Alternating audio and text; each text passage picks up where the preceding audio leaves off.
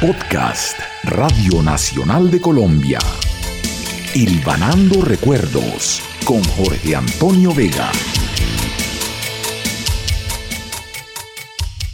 Vamos a disfrutar hoy del humor en la radio. Ese tema delicioso que nos hace recordar la época espectacular de la radio cuando tenía grupos como por ejemplo la simpática escuelita que dirige doña Rita libretos del santanderiano Félix Villabona Ordóñez, interpretación de un grupo de artistas supremamente buenos. Estaban en, el elenco Sofía Morales, Maruja Yepes, Efraín Jiménez, que hacía el Calvetti, Armando Osorio Herrera, Guillermo Torres. Vamos para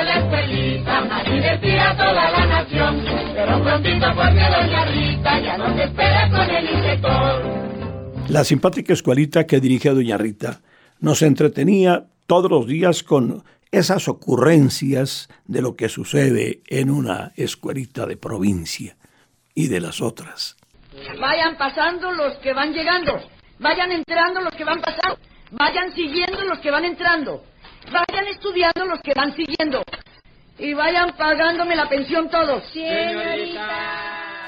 También podemos recordar otro programa que causó época. Era El tremendo juez y la tremenda corte. Es la hora de ver y oír las estrellas de la tremenda corte.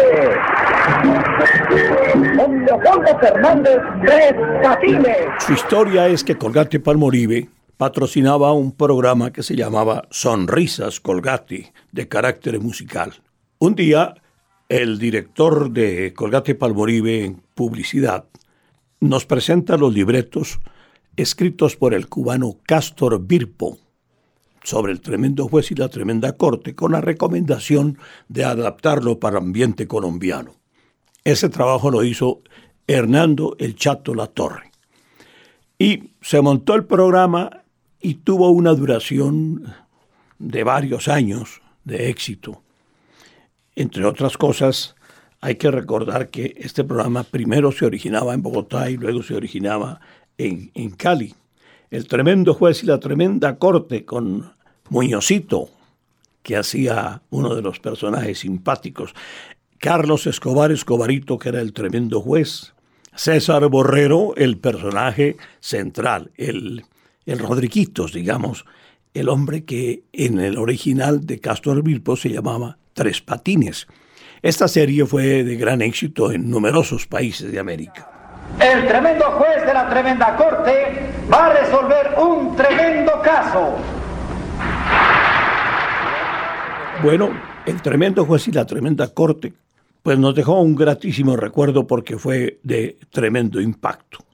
Oiga, pero echando la cabeza en la cabeza atrás. Me acuerdo de un animador chileno que se llamaba Alejandro Michel Talento. ¿Recuerdas cuando te fuiste y yo de rodillas te supliqué que no y te dije que sin ti la razón entendería? Bien. Él montó como primer impacto un programa que se llamaba El Circo en el Aire, con un payaso colombiano que tenía figuración internacional, Julio Correa. Julito Correa usaba el nombre de Tachuela. Y ese programa también marcó su época. Alejandro Michel Talento después pasó a la televisión y ya ustedes se recordarán tantas cosas buenas que realizó ese excelente productor chileno. En radio hizo también con Livia Boada Escobar, un programa que se llamaba La pareja dispareja, humor hogareño, situaciones familiares.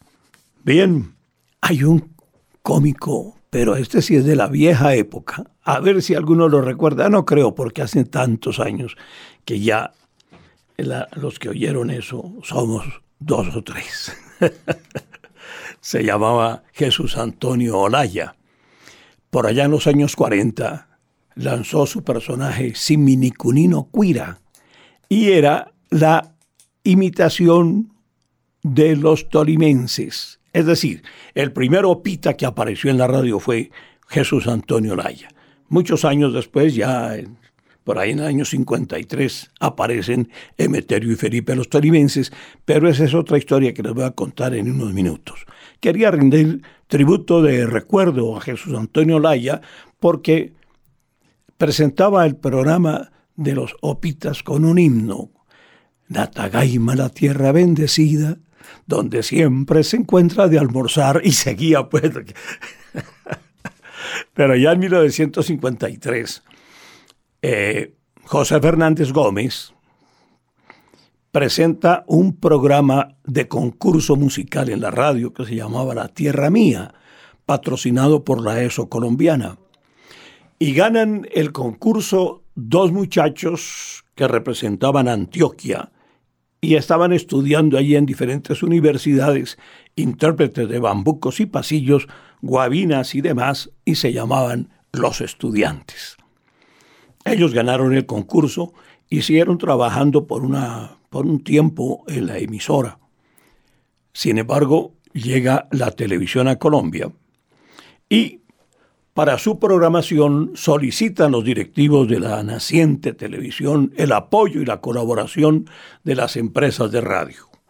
Álvaro Monroy Guzmán era el director de emisoras Nuevo Mundo y les propone a los estudiantes, le dice, mire, ustedes van en representación de emisoras Nuevo Mundo de Caracol a la televisión para colaborar con la programación. Pero ustedes, en vez de cantar simplemente los bambucos como lo están haciendo, aprovechen y hagan lo que hacen aquí en el café, en la tertulia, que hacen cuentos de opitas y, eh, humor. Es decir, combinen ese humor con los bambucos y verá que tienen un, un espectáculo diferente. Los muchachos se negaron, dijeron, no, nosotros no, humor no, nosotros hacemos nuestras canciones. Eran Jorge Ramírez y Lizardo Díaz. Insiste Álvaro Monroy les dice, no, dejen eso de los estudiantes. Ustedes ahora se llaman los tolimenses. Usted Emeterio y usted Felipe. Y vamos ya, y armó el primer sketch con los tolimenses en la televisión, 1954. Y ahí nace esa leyenda que por tantos años recorrió los caminos del país, llevando el humor tolimense y las canciones de la tierra. Emeterio y Felipe los torimenses. Vale, brindemos por los 36 años, carajo. Usted y yo juntos, en la vida artística. Sí, y por todos los que están aquí mirando. Ah, pues entonces, a la salud de ustedes, 36 En el espectáculo grande de la radio también aparecen unos artistas ecuatorianos, hijos de un payaso célebre de la época que era el Chaparrín. Sus hijos eran Víctor, Mario y Augusto, los Chaparrines. Y así los lanza a la, a la radio con unos libretos que eran extraordinarios, de verdad. Eh, se refuerza con otros actores para que, complementar las escenas que ellos elaboraban. Ah, los chaparrines, en este momento me da mucho dolor tener que decirlo, tuvieron todos un final trágico. Después de tantos éxitos, el viejo chaparrín, el papá, y Augusto, el hermano mayor, murieron en diferentes accidentes, pero de accidentes automovilísticos. Víctor también fallece en una forma trágica y finalmente Mario. Compartieron ese trabajo con los chaparrines diferentes artistas nacionales, que yo me acuerde ahora en este momento, eh, Conchita Potier, Pepita Rendón, Guillermo Torres, el Chupamechas, Jorge el Chupamechas, en fin, eh, que descansen en paz después de habernos hecho reír tanto estos personajes icónicos de la radio colombiana. Hay tanto más que registrar en el humor colombiano, pero será para otro momento. Por hoy, una sonrisa de todos ustedes. Es mejor sonreír que llorar. Podcast Radio Nacional de Colombia. Ilvanando Recuerdos con Jorge Antonio Vega.